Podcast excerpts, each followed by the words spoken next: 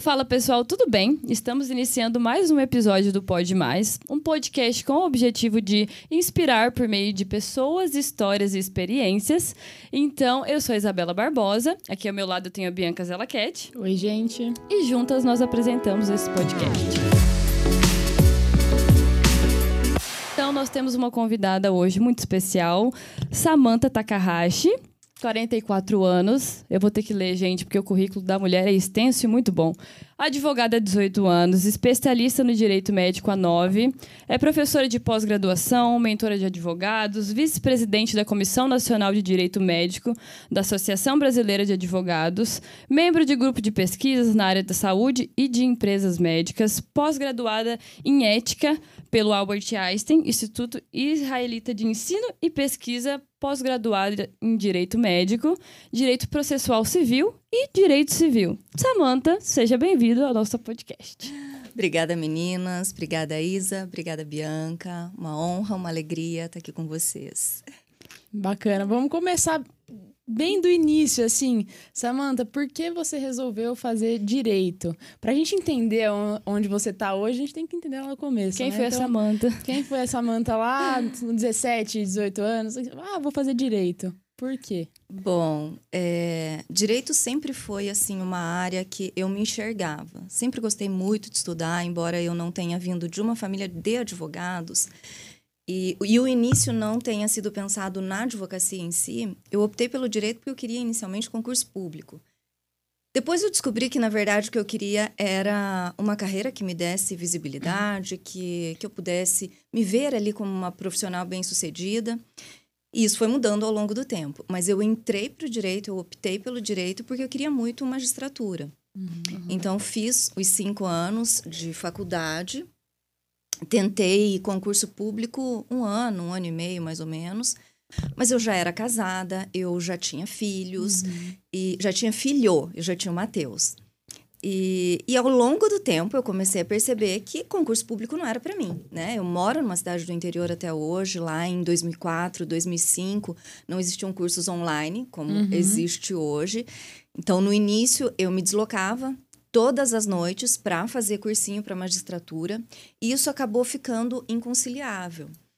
E chegou um momento que eu precisava optar, né? Ou eu vou embora para Curitiba para realmente me dedicar ao estudo uhum. e conseguir, né, essa aprovação, ou me dedicava à minha família e seguia a minha carreira do direito de uma outra forma.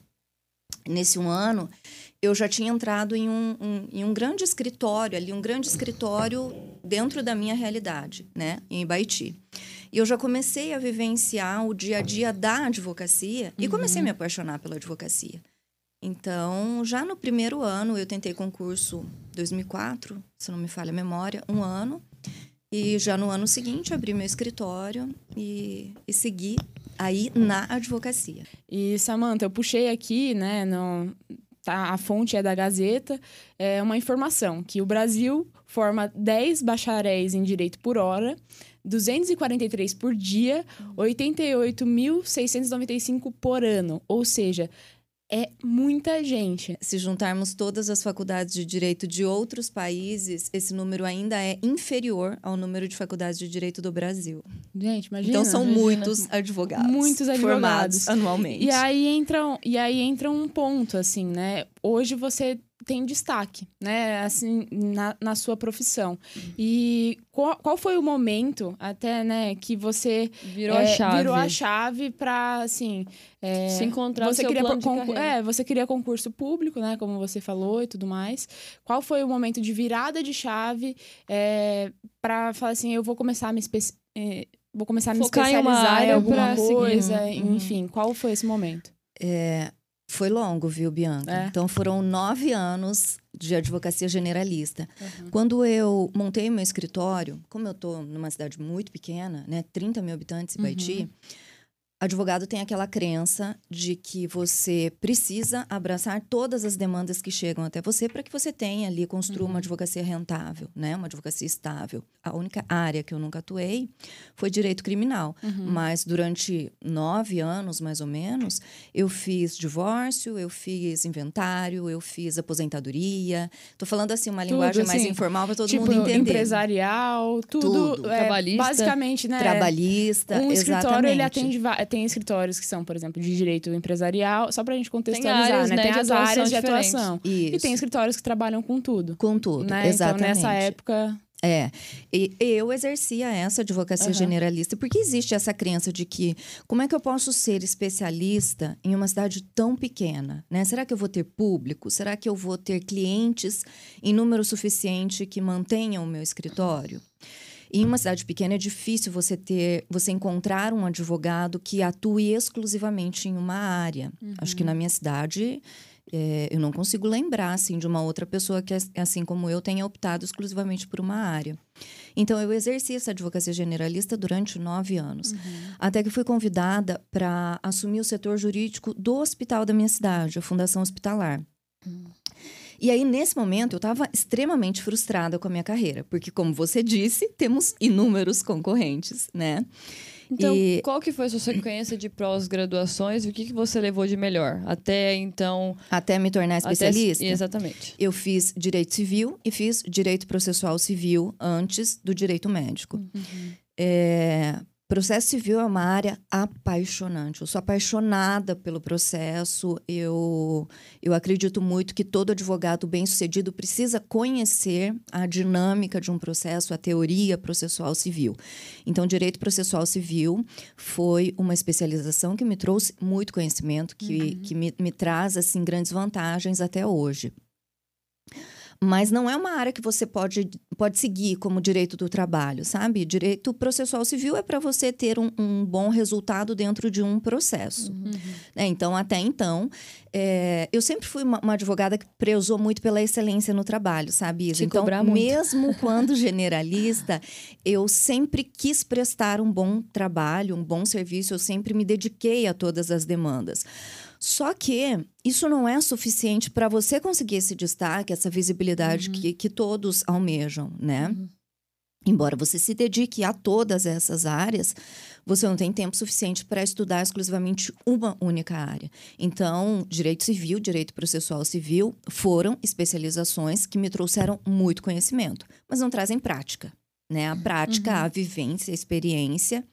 É só isso é só saber, vivendo, né? só vivendo. Né? Aliás, é isso que eu tento hoje transmitir para os meus alunos, para quem está iniciando. É, Pós-graduação, ela te traz titulação. Isso é bom? É bom. Obviamente que é você bom. Você tem um start, mas aí a partir Sim. daí você tem que buscar novos isso, caminhos para trilhar essa história. Isso, exatamente. E aí, quando eu entrei no hospital, eu passei a enxergar um contexto, eu acho que aí foi a minha virada de chave, uhum. sabe? Como eu passei a conviver com o setor de saúde, eu percebi que os médicos não tinham qualquer orientação sobre como é, é, como estabelecer uma boa relação com o paciente, como elaborar um bom prontuário. É, não existia, por exemplo, o termo de alta pedido no hospital sabe? Uhum. São documentos que, se você trouxer para a prática médica, isso acaba evitando inúmeros problemas. Então, Sim. eu falei: opa, peraí, é existe é muita carência jurídica aqui. E eu comecei a estudar, inicialmente, sem a pretensão de me tornar especialista nessa área, mas para desenvolver um bom trabalho dentro do hospital. Então, fiz pós-graduação, comecei a fazer cursos. Eu acho que foi o período assim que eu mais.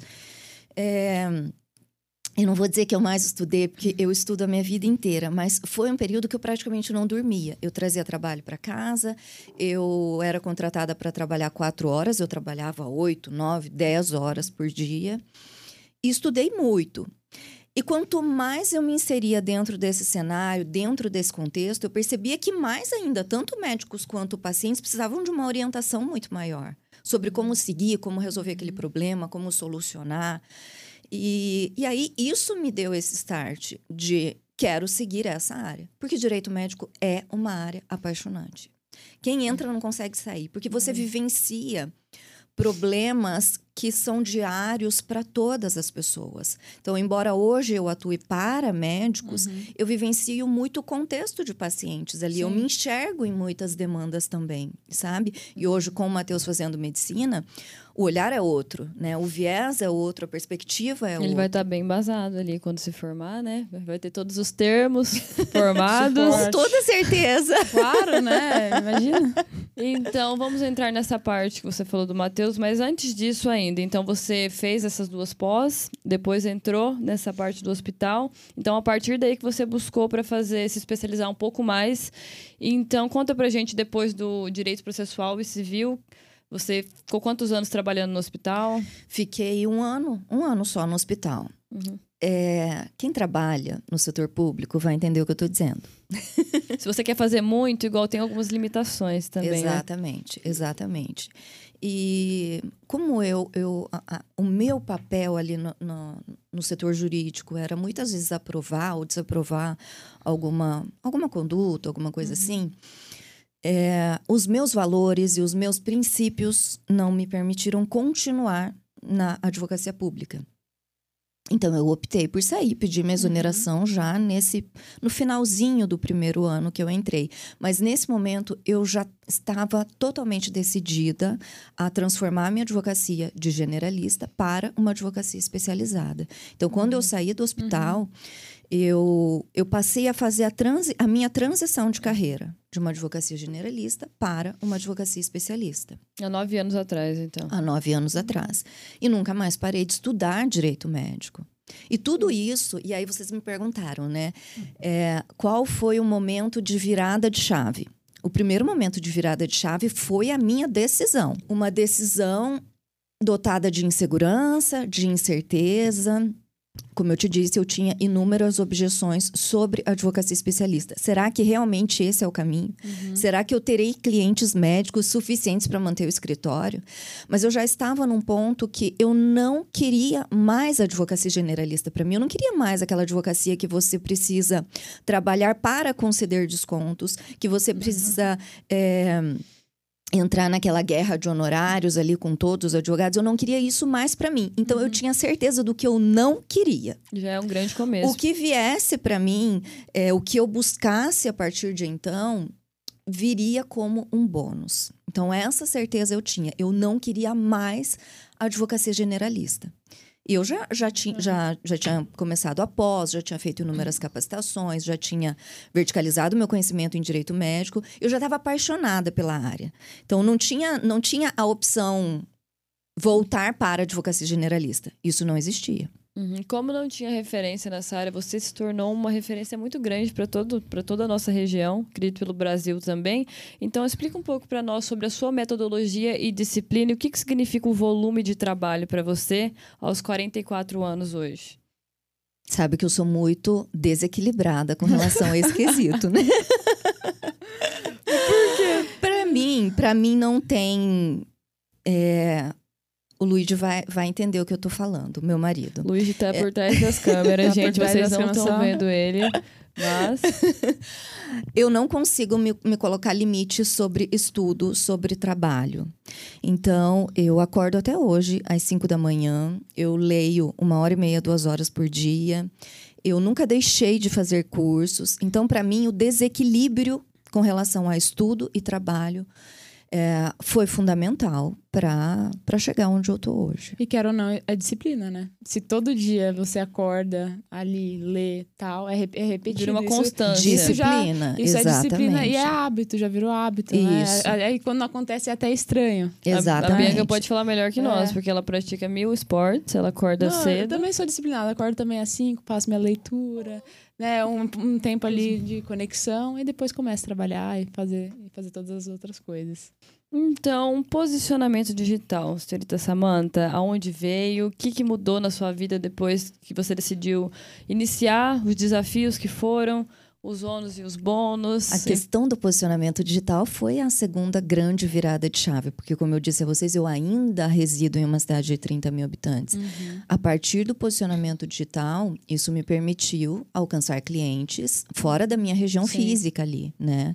Então, hoje tenho clientes em vários estados do Brasil, tenho alunos no Brasil todo. Então, o posicionamento digital foi extremamente importante para minha carreira. E como você começou, por exemplo? É, falando do, do digital mesmo, assim, falando do, do Instagram, de uma rede social. Como você começou? Você fa- falou assim, estralou, falou assim, opa, peraí, eu preciso abraçar uma região maior, preciso impactar mais pessoas. Qual foi o primeiro passo? Você buscou um profissional? Você começou... Referências Enfim. também. Não foi, É. não foi nada pensado assim, viu, Bianca? Não foi Não, nada, foi- nada projetado, nada planejado. As coisas foram acontecendo. É, eu conheci o Instagram porque eu sou uma pessoa. Como eu- toda a vida eu fui muito estudiosa, eu não tinha Orkut, eu não tinha Facebook, nada disso. Para Uhum. mim, era uma tremenda perda de tempo rede social a- naquela época. Sim.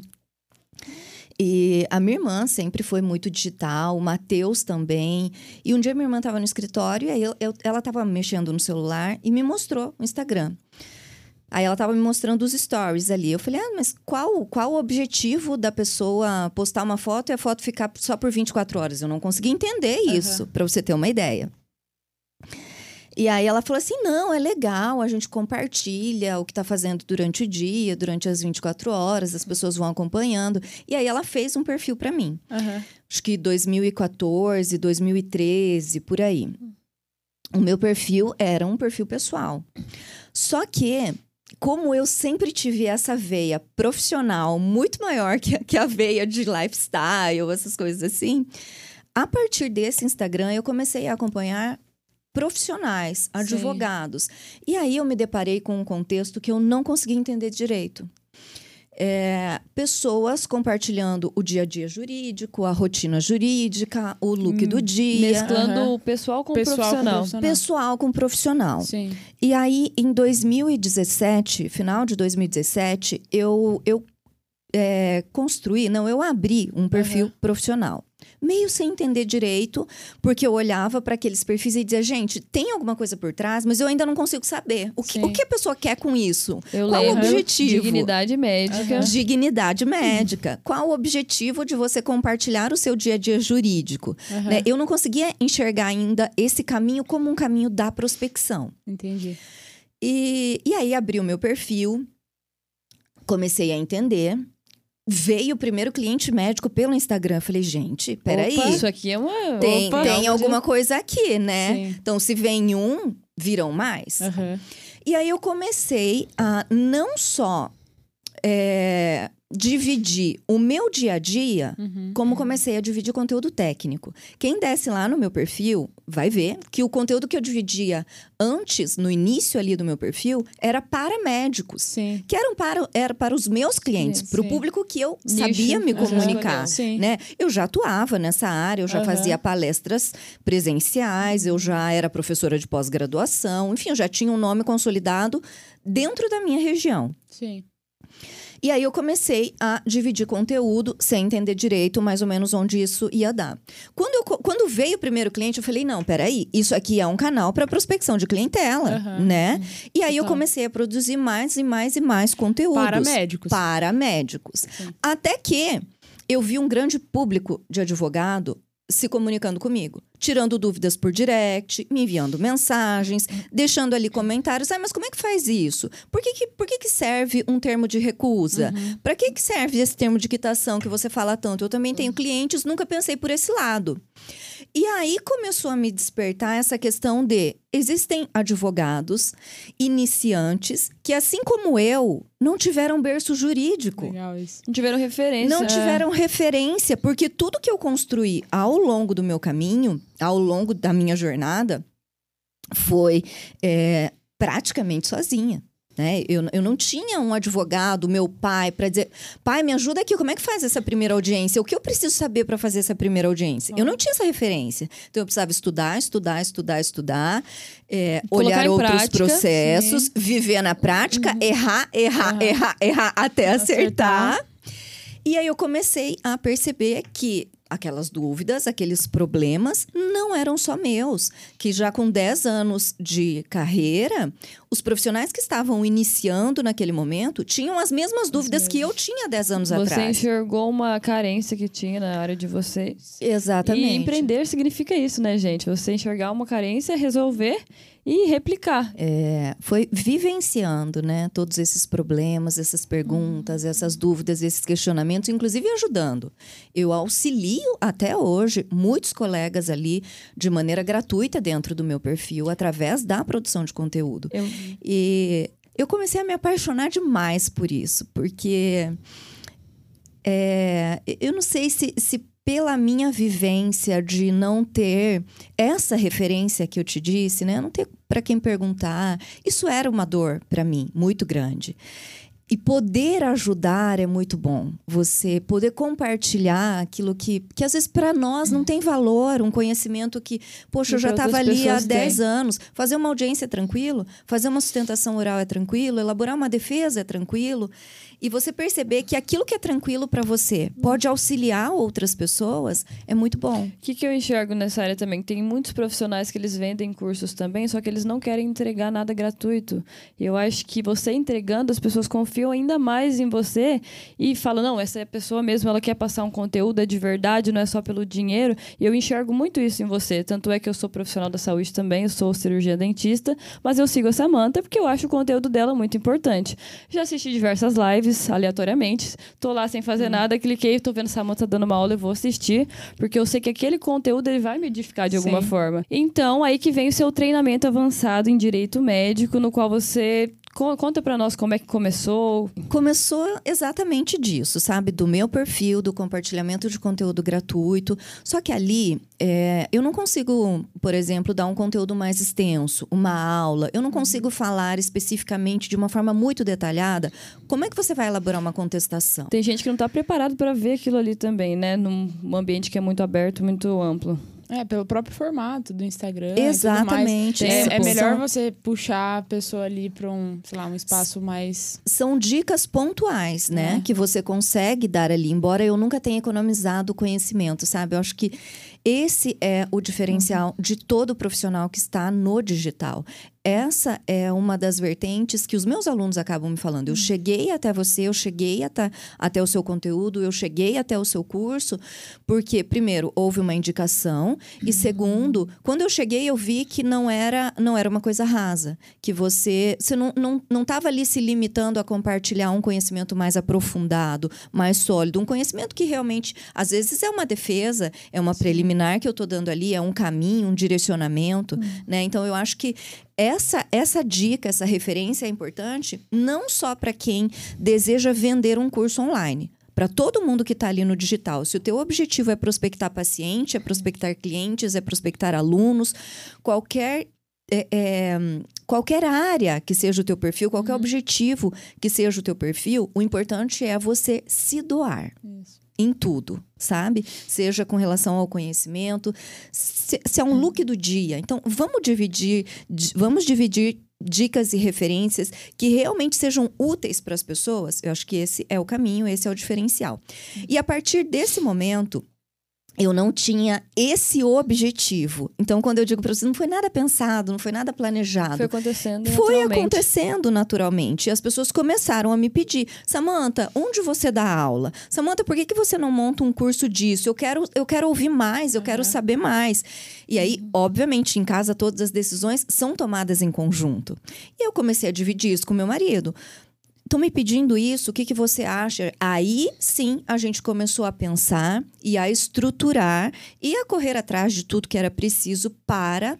É, desenvolver um curso online, mas que não fosse qualquer curso. Hum, Porque sim. como eu já me capacitei, já fiz vários cursos, já fiz Você pós... sabe qual que, que falta, né? Qual é a área carente? O que eu queria ofertar era exatamente aquilo que eu não tinha conseguido ter acesso através de todos os cursos que eu já tinha feito durante eu a minha vi vida que a gente inteira. comentou isso ontem, que ela falou que É. toda vez que a gente faz algum curso, a gente vê o que, que falta naquele curso que. É, eu falei pra ela, falei assim, Isa, se um dia você pensa em dar aula, né, você tem que ir pra vários cursos. Todos os cursos Uhum. que você for, vá neles pra sim pegar conteúdo, mas vai pra se modelar. Exatamente. Anotar o que que eu vai se posso fazer modelando, ver o que diferente. você pode fazer Exatamente. diferente, porque às vezes junta uma coisa que aqui fica o curso perfeito para o, o teu público. E acredito que como você fez muitas coisas, você foi modelando na tua cabeça o teu Nenhum, Exatamente. próprio nenhum curso, né? conhecimento é em vão, né? Nenhum. Eu diria. E o Luiz E aí, também é advogado? O Luigi não. Não? O Luigi é Eu empresário. achava que ele era advogado também. Ele fez direito, Ah, mas fez não direito. exerce. Quando, qual foi o, o ano do, do primeiro curso que você lançou? O primeiro curso foi 2020. 2020. Foi Olha. antes da pandemia ou foi Não, durante? espera. Deixa eu pensar. A gente tá em 2022. Foi 2020, 2020. setembro de 2020. Foi bem no ano da pandemia. O, o meu perfil é, profissional e a consolidação do meu posicionamento já existia ali em 2019, antes da pandemia. Com a pandemia, tudo se intensificou, né? Mas eu já estruturava o curso, o treinamento avançado antes da pandemia. Você já queria colocar ele em prática, só estava formulando. Eu, eu já estava gravando as aulas, eu já estava. já- eu já tinha a, a ementa completa, eu já tinha todos os materiais, o conteúdo, já estava gravando. É, a pandemia potencializou a questão dos cursos online, mas não foi a pandemia que me fez criar um curso online, como aconteceu com várias pessoas. O projeto Treinamento Avançado já existia antes da pandemia, já estava sendo executado, só não havia sido lançado ainda. Ô, Samantha, e, eu, e o projeto, ele é para, é, por exemplo, advogados que acabaram de se formar ou para qualquer tipo de advogados, para quem, para qual público específico que é? E sobre o que, que você fala, assim, a gente é leiga, né, nesse assunto, mas dá um resumo do que é o, o projeto. E quantas aulas você também, quantas, quantos cursos desse você já fez? Ou ele é um curso que, tipo, é aberto? Como que é? Bianca, como eu te disse, né? O que eu quis trazer para o treinamento era tudo aquilo que eu não tinha tido acesso em outros cursos, em outras pós. Então, a minha carência, quando eu fiz a minha primeira pós-graduação em Direito Médico, eu fiz duas em Direito Médico. A minha primeira já foi uma frustração tremenda para mim, porque embora eu soubesse o que era um termo de consentimento, o que era uma contestação, quais teses eu precisava abordar, eu nunca tinha visto um termo de consentimento na prática. Então, essa dificuldade que o advogado tem no momento de elaborar uma defesa, elaborar um documento médico, um contrato médico, que você senta ali para realmente fazer, você pode pegar todo o material da pós que você não vai conseguir fazer. elaborar. É a mesma coisa de você, a Isa é cirurgiã dentista, você ter uma aula teórica sobre facetas. Se você não fizer, no momento de você apri- praticar, aplicar aquela teoria, é muito difícil, não é? Costumo dizer que na faculdade, igual a gente se forma, atende poucos pacientes, né? Porque é a demanda que tem do momento. Uhum. E quando a gente vai pra vida, a gente não sabe muito como pôr em prática, como que a gente atende paciente. Exatamente. Então, a gente tem que fazer outros Uhum. cursos pra dar um start e principalmente fazer o curso e colocar em prática. Porque quando eu tô fazendo, eu tô colocando a mão na massa, geralmente não é errando, gente, mas a gente aprende fazendo. Exatamente. E vendo onde que eu posso melhorar depois. Então, eu acho que se a gente tiver profissionais que vão expressar dessa forma mais lúdica, que eu acho que você faz de uma forma muito lúdica, que você fala, mostra o resultado, principalmente, e mostra como que você age até chegar nessa parte. Então, pra gente que tá na área da saúde, nenhum ser humano é igual, gente. Então, não tem como ter um- uma coisa... É uma frase bem estabelecida, igual vou vender uma caneta Bic. Não é, porque eu tenho sentimentos, eu estou inserida num contexto diferente. Então, tudo isso vai mediar conforme for o paciente. Então, você vai saber explicar melhor para nós. Com o treinamento, o que eu busquei foi trazer esse viés prático, que não existia. Até então, pelo menos, eu nunca, nunca tinha feito um curso que me desse a teoria e a prática. Então, quando você me pergunta, Samantha, é para quem o treinamento? É para todo advogado que deseja aprender a atuar em direito médico. Legal. Eu tenho Na alunos prática também. na você, prática você mostra também. a teoria e já mostra Eu- como fazer. Eu tenho aulas práticas em que a gente discute casos práticos, Aham. né? E aí lemos ali todo, todo o contexto em que a situação aconteceu e aí a gente desenvolve tanto a defesa do paciente, então eu preciso elaborar uma petição inicial que é a manifestação que vai para o juiz, para Aham. dizer o que, que o paciente tem direito, o que aconteceu nesse contexto. Então a gente senta e elabora Olha. essa, esse documento judicial.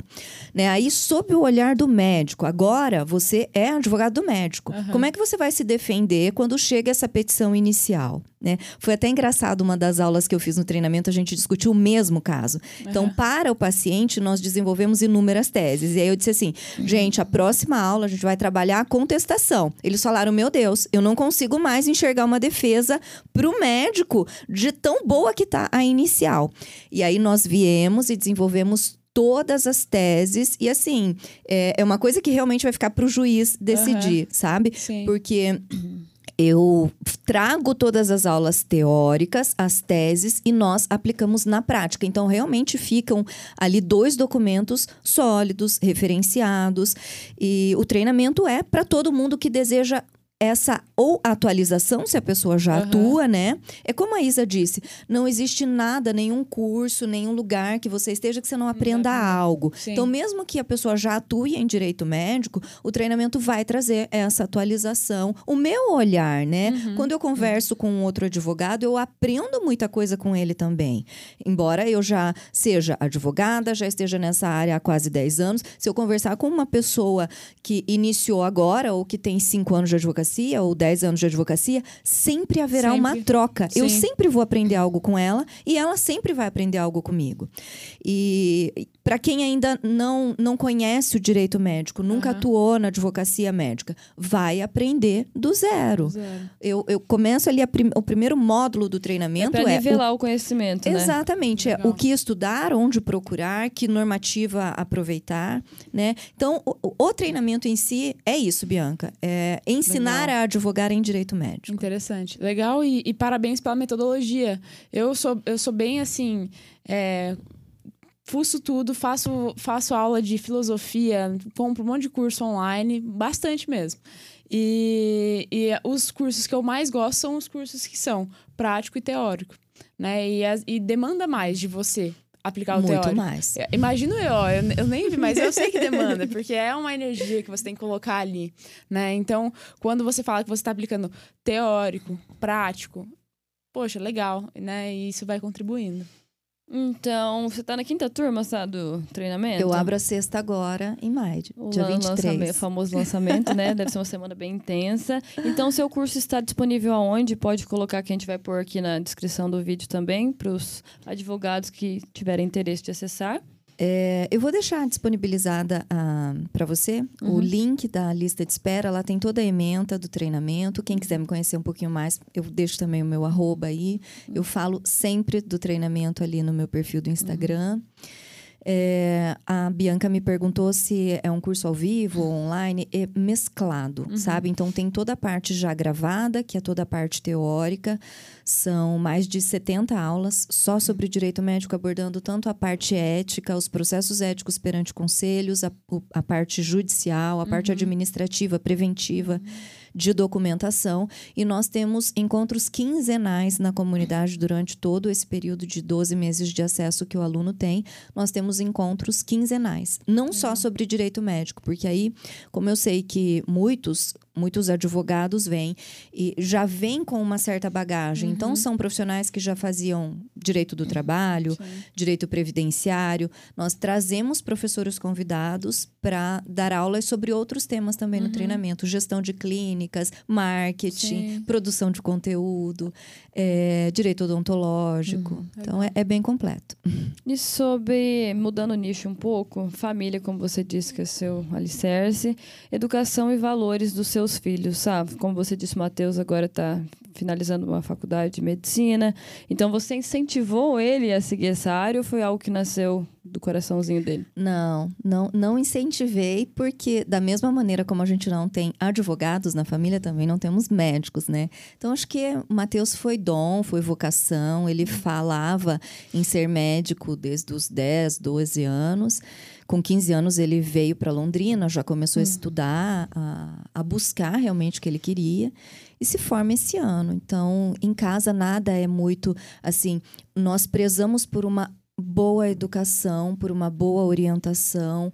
Nós ensinamos os nossos filhos a escolher bem os seus caminhos, né? Valores Mas a gente não escolhe por eles. Então, o Miguel hoje, por exemplo, ele, embora eu desejasse, né, se fosse um desejo meu que ele seguisse a carreira do irmão, que ele fosse médico, não é essa a vocação dele. Miguel tá com quantos anos? O Miguel tá com 10. E o Miguel é, é um, assim, ele é excepcional em matemática. Fera. Ele participa de campeonatos, ele é convidado para campeonatos regionais. Vai muito bem, muito bem. E ele quer ser engenheiro. Então, a, a nossa formação como pais é ensinar o bom caminho, né? Você saber escolher o que é certo e o que é errado, você entender que podem existir erros e acertos, mas que você tem que estar ali sempre pronto a se levantar, a se reerguer e a buscar o que você realmente deseja, o que você realmente almeja. Não vai ser fácil, os nossos filhos não são enganados, eles sabem que a vida é difícil, que a vida é dura. E o nosso papel como pais, tanto eu quanto o Luigi, é trazer essa formação, essa base, eu acho que espiritual, de, de é, educação mesmo, sabe? Mas não escolher a profissão que eles vão seguir. Tanto que nenhum deles quer ser advogado. A conquista que mais te satisfez até hoje, Sá? Ai, acho que foram. Gente, foram tantas, assim como eu disse, a nossa vida ela é feita de erros e acertos, né? Erramos e, e acertamos, muito mais acho que erramos até acertar, mas o que fica de bom são as conquistas, são as lembranças. É, eu, eu- eu tive boas, boas decisões, boas, bons momentos, boas escolhas na minha carreira, na minha profissão enquanto advogada. O treinamento foi uma grande conquista. Embora a gente tenha trabalhado e executado e planejado, tudo saiu como pensávamos e acho que até mais do que pensávamos, do que projetávamos. Eu acho que o treinamento foi uma grande conquista. A minha advocacia hoje, na da maneira como ela se encontra, eu sinto muito orgulho hoje de dizer que eu sou advogada, um orgulho que há 10 anos atrás eu não sentia. Eu vivia dentro dessa carreira, né, é, frustrada. Eu, eu não gosto de dizer frustrada, porque eu sempre quis o direito, eu sempre quis atuar como advogada, mas eu não conseguia me enxergar como uma profissional que eu almejava ser, uma pessoa bem-sucedida, né? Aquela profissional que você olha e fala, nossa, é, conquistou um lugar ao sol. Não, eu não tinha isso. Então, hoje, dentro da minha carreira, da minha advocacia, eu sou muito realizada. Foram vários momentos, eu acho que as decisões importantes foram essas, né? Que, que eu tomei meio sem saber, meio não tinha um plano de carreira ali, mas uma grande decisão foi me tornar especialista. Depois, outra grande decisão, construir um posicionamento digital pautado na verdade, na transparência, no compartilhamento de conhecimentos. E eu acho que de tudo isso, de todas essas decisões, vieram esses, esses resultados de ter uma advocacia hoje referenciada, é, que ultrapassou os limites ali da minha região, era o que eu sempre busquei, o que eu buscava, e, e o treinamento também, um grande projeto, já foi um sonho e hoje é uma realidade. Então, nós temos algumas perguntas técnicas para quase finalizar o episódio. E sobre a transfusão sanguínea em pacientes testemunhos de Jeová. Tem Essa al- é curiosidade da Pois é. Isabela. É, é, é vulgo curiosidade da. Isabela, isso. Não é curiosidade não minha. vai cortar É, isso. Não é, vulgo curiosidade. curiosidade. É, A gente tava fazendo ela. Ah, tem- vou perguntar isso porque eu tenho que eu sei que é uma área então, que tem assim, muito processo, mas não, é, minha. perguntar técnica, não. É curiosidade de Isabela. Não é curiosidade minha, não, gente, porque a curiosidade é dessa pessoa que tá aqui atrás da câmera. João Vitor, vem aqui dar um oi pra nós. Ai, ai. Não quer dar um oi, gente? Tá- ele não tá quer de dar oi. longe. Então, ele, como estudante de medicina também. É curiosidade minha também, gente, mas é dele também. Mais do João Vitor. Mais né? do João Vitor. Então vamos responder para o João Vitor. Amém. Transfusão de sangue em pacientes testemunhas de Jeová. Existe é, um grande conflito bioético aí, né? A vida, de um lado, de outro lado, a autonomia do paciente. Existe uma posição unânime que eu possa te dizer, João Vitor, faça isso? Não existe. Nos próprios tribunais, a gente tem uma, uma divergência de opiniões. Né? Alguns juristas entendendo o médico precisa salvar a vida do paciente. Outras decisões dizendo não, a autonomia do paciente é um direito constitucional, está ligado à dignidade da pessoa humana, à liberdade de crença, à liberdade religiosa, e isso precisa ser respeitado. Porque o que a gente precisa entender também quando falamos em testemunhas de Jeová é que eles professam uma fé. Hum. E eles acreditam firmemente. É, que a transfusão sanguínea, a partir do momento que ela ocorre, eles eles pa, para o testemunha de Jeová, ele perde a dignidade, porque ele deixa de ser digno do reino dos céus. Então vocês imaginem uma pessoa sobreviver com esse peso na consciência. Eu não sou mais digno do reino dos céus, né? Então, eu acho que a gente precisa olhar para o paciente nesse viés também. Já tive alguns profissionais que eu orientei com relação a isso. As minhas orientações são sempre, João Vitor, existe tempo hábil para a gente buscar um apoio judicial? Se existe, lógico, falando em transfusão sanguínea, sempre vai existir um contexto de urgência ou de emergência. Mas em determinadas circunstâncias, você tem um tempo hábil para isso, né? Uhum. Para tomar essa, essa decisão. Então, se não é uma decisão que você precisa tomar agora, nesse exato momento, existe um tempo de buscar esse apoio judicial, faremos isso. Ou orienta a família a buscar essa autorização para não transfundir, ou o próprio hospital judicializa buscando uma autorização judicial para transfundir contra a vontade do paciente, que muitas vezes não é do paciente. Em algumas circunstâncias é uma vontade da família né? Então a gente precisa analisar esses contextos. Existem circunstâncias em que o próprio paciente deixa ali registrado uma diretiva antecipada de vontade, dizendo: olha, se precisar transfundir, eu não quero. Só que mesmo assim o médico se encontra diante de um conflito bioético. O médico foi formado para salvar vidas. Como é que ele vai deixar o paciente vir a óbito porque ele não agiu naquele momento? Né? Então existe um tempo hábil vamos buscar um apoio judicial uhum. e levar esse caso para o juiz, para as comissões de bioética, de ética do hospital, para que essa decisão médica não seja uma decisão singular, uma decisão individualizada, em que você vai estar assumindo ali é, a responsabilidade por aquele ato. Existe uma diretiva e a família recusa, o paciente recusa, Vamos buscar um apoio judicial. Uhum. Olha, embora a vontade do paciente seja essa, não não ser transfundido, se eu não fizer isso, o paciente pode vir a óbito. Uhum. E aí o juiz decide, ou ele dá uma liminar autorizando o médico a fazer a transfusão, ou ele diz, se o paciente já previamente declarou a sua vontade, uhum. então a vontade do paciente precisa ser observada. E aí o médico não transfunde, mas com a consciência um pouco mais leve, mais se leve. é que é possível, né, João Vitor? Então, a última pergunta técnica você quer fazer, senhorita Bianca, pode escolher. Eu posso fazer. É, como funciona o termo de consentimento para divulgação de imagem antes e depois? Essa é acho que é da Isabela também. Ah, certeza. tá me usando aqui para uma dois, consultoria. Duas, duas pessoas consultoria da, área da saúde aqui. Eu, eu tô é, aqui assim, gente. Quando terminar, a gente vai ali fora e o João Vitor, a gente vai conversar um pouco mais tá sobre bom. isso. Não, mas você que faz antes e depois. Não, você não, não, não né? Faço, mas né? os clientes que você... Você tem dentista também, né? Que você não, agencia. agora que eu vou ter. Mas, é, mas eu, eu enfim, acho que é interessante saber. Pode dizer. Bom, aqui eu acho que a gente precisa separar as coisas. Porque temos é. de um lado uma cirurgiã dentista, de outro lado um médico. Uhum. Para médicos, é vedado antes e depois. Nós temos lá o Código de Ética Médica, Resolução 1974 de 2011, que veda expressamente a divulgação de imagens de antes e depois de pacientes. Então, qualquer médico que esteja divulgando antes e depois dos seus pacientes em perfis em redes sociais está sim praticando uma infração ética. Até o dia de hoje, né, gente? Vai que lançam uma. E qual uma que é a penalidade? Desculpa perguntar. Existe penalidade para isso? É uma advertência? Pois Ou- é, essa é uma grande discussão que nós, advogados, travamos com o Conselho Federal de Medicina. Por quê?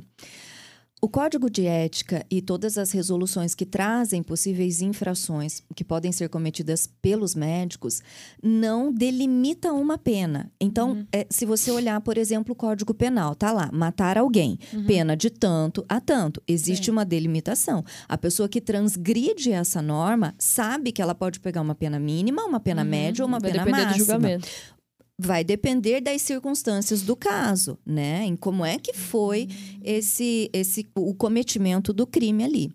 Quando a gente fala em infração ética, o Código de Ética traz inúmeras circunstâncias dizendo é vedado ao médico é, divulgar imagens, não informar o seu paciente, não fornecer cópia do prontuário médico quando solicitado, é, não elaborar um prontuário legível. Só que ele não diz a penalidade que pode ser aplicada a esse médico que eventualmente infrinja esses dispositivos. Onde é que estão as penalidades? Em uma outra normativa, que é a Lei 3268 de 57. Essa Lei 3268 diz assim: olha, o médico que pratica uma infração ética pode ser penalizado com advertência, é, censura confidencial, censura pública, suspensão por até 30 dias ou cassação do seu diploma de Aham. médico. Só que existe muita subjetividade quando essas inf- supostas infrações vão ser julgadas. Então, se você é julgada pelo CRM do Paraná por uma determinada Câmara, o, o, o João, né? Isso. Uhum. O João pode sofrer uma penalidade de advertência.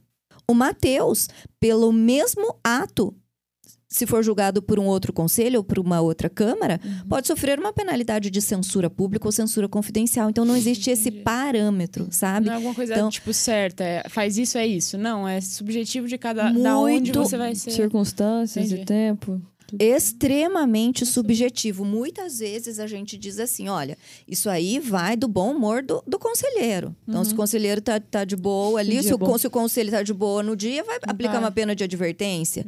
E aí depois, se ele tem ali uma certa. Não, não vou dizer animosidade, porque aí a gente poderia cair naquela circunstância de imparcialidade, suspeição. Não é isso, mas não vai muito com a cara do médico? Aí aplica uma penalidade mais grave, sabe? Então é extremamente subjetivo. É esse é um ponto que entendo eu deveria Aham. ser corrigido. Sim. E para o caso de dentista, a mesma coisa? Dentistas, dentistas existe a resolução que autoriza a divulgação de antes e depois, mas não é uma divulgação assim aberta. Então você precisa ter autorização do paciente. É, hoje com a LGPD a autorização não basta que venha ali como vinha é, antigamente, era, é, era comum né, que os dentistas colocassem no próprio termo de consentimento para a realização do procedimento a autorização é, para a divulgação das imagens. Hoje, o ideal é que essa autorização, essa sessão de uso de imagem, seja feita em um documento apartado ou, caso venha dentro do termo de consentimento, de maneira destacada. Então, a LGPD exige expressamente que esse conhecimento, que esse consentimento seja expresso e destacado. Então, você tem que colocar que aquela que o paciente está autorizando a divulgação daquele antes e depois na rede social tal, no perfil tal, durante tanto tempo, que aquele consentimento é revogável, então ele pode eventualmente depois se arrepender e revogar aquele consentimento e a partir de então você não pode mais divulgar, você Mesmo tem se que ele fazer a exclusão. assinado Sim. Sim, porque o consentimento é revogável. Eu não dou um consentimento para perpetuar. Eu posso me arrepender amanhã ou depois, na hora que eu ver a foto, vou dizer, ai, não, eu autorizei, Isabela, mas agora tô me sentindo constrangida ao ver atrás. a minha imagem aí. Então eu não quero mais. E aí eu revogo o meu consentimento e a partir de então passa a ser proibida. É, no meu caso é raramente. Isso acho que nunca aconteceu até É que, hoje. é. que as pessoas, no geral, vão esquecendo, né? Vai caindo ali na mais. Você vai postando muito conteúdo por cima também. A gente tem um quadro que nós perguntamos uma frase, um livro. Uma frase, um livro e qual que você per... o último? Uma. Hum, planos para o futuro. Acho que é interessante perguntar para ela. Então vamos lá com uma frase. O conhecimento encanta e o saber empodera. É o que eu sempre digo. e o que eu acredito também. É, eu acho que a força do conhecimento, da obstinação, da dedicação, ela é capaz, sim, de te levar a lugares que você nunca imaginou. Então, de, de ultrapassar os seus sonhos e os seus projetos. Então, o livro? Doze Regras para a Vida. E planos para o futuro?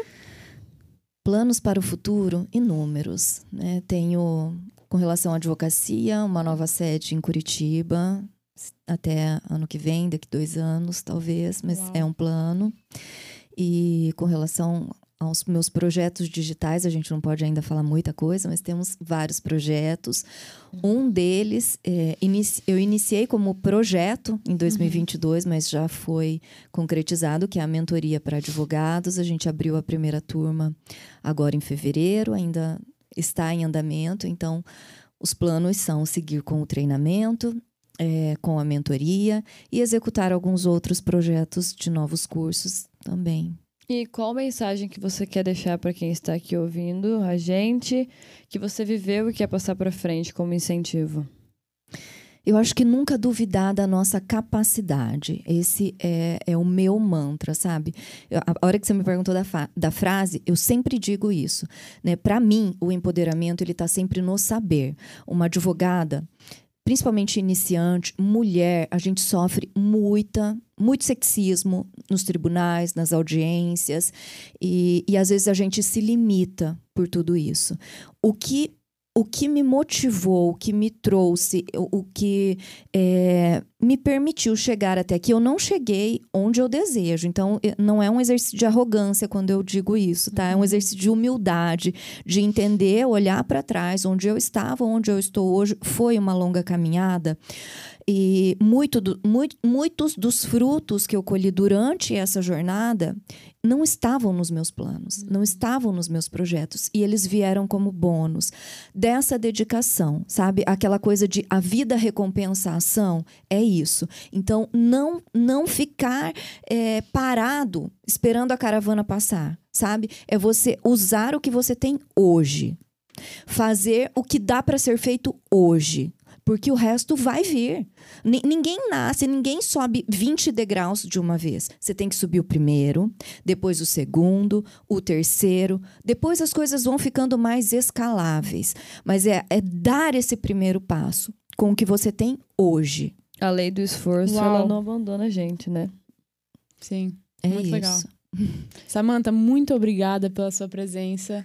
É, foi um prazer para mim te receber aqui. Obrigada, meninas. E a gente quer te receber mais vezes. Virei, né? com certeza. É, quem sabe numa dessas a gente não coloca um advogado, um médico aqui junto. Será um prazer. Uma mesa, uma mesa redonda para pegar Enfim. algum conteúdo. Então, nós agradecemos muito. Meninas, a Samanta, adorei. Gente, ela viajou para estar aqui hoje, viu? A gente está importante. então, nós agradecemos imensamente a sua presença, do Luigi, a do João, que está aqui por trás das câmeras. E esse é o nosso intuito, né? Mostrar para vocês que a gente sempre pode mais por meio de resultados e história. Então, um beijão, pessoal. Até a próxima. Obrigada, gente. Obrigada, obrigada, gente. Uma alegria estar aqui. Oi, pessoal. Aqui é a Bianca e a Isabela. Nós somos do Pod Mais mais. Estamos aqui hoje para agradecer os nossos apoiadores. Quem são, Isa? A Mafio e a Usinatumé que estão nos ajudando a lembrar que a gente sempre pode mais.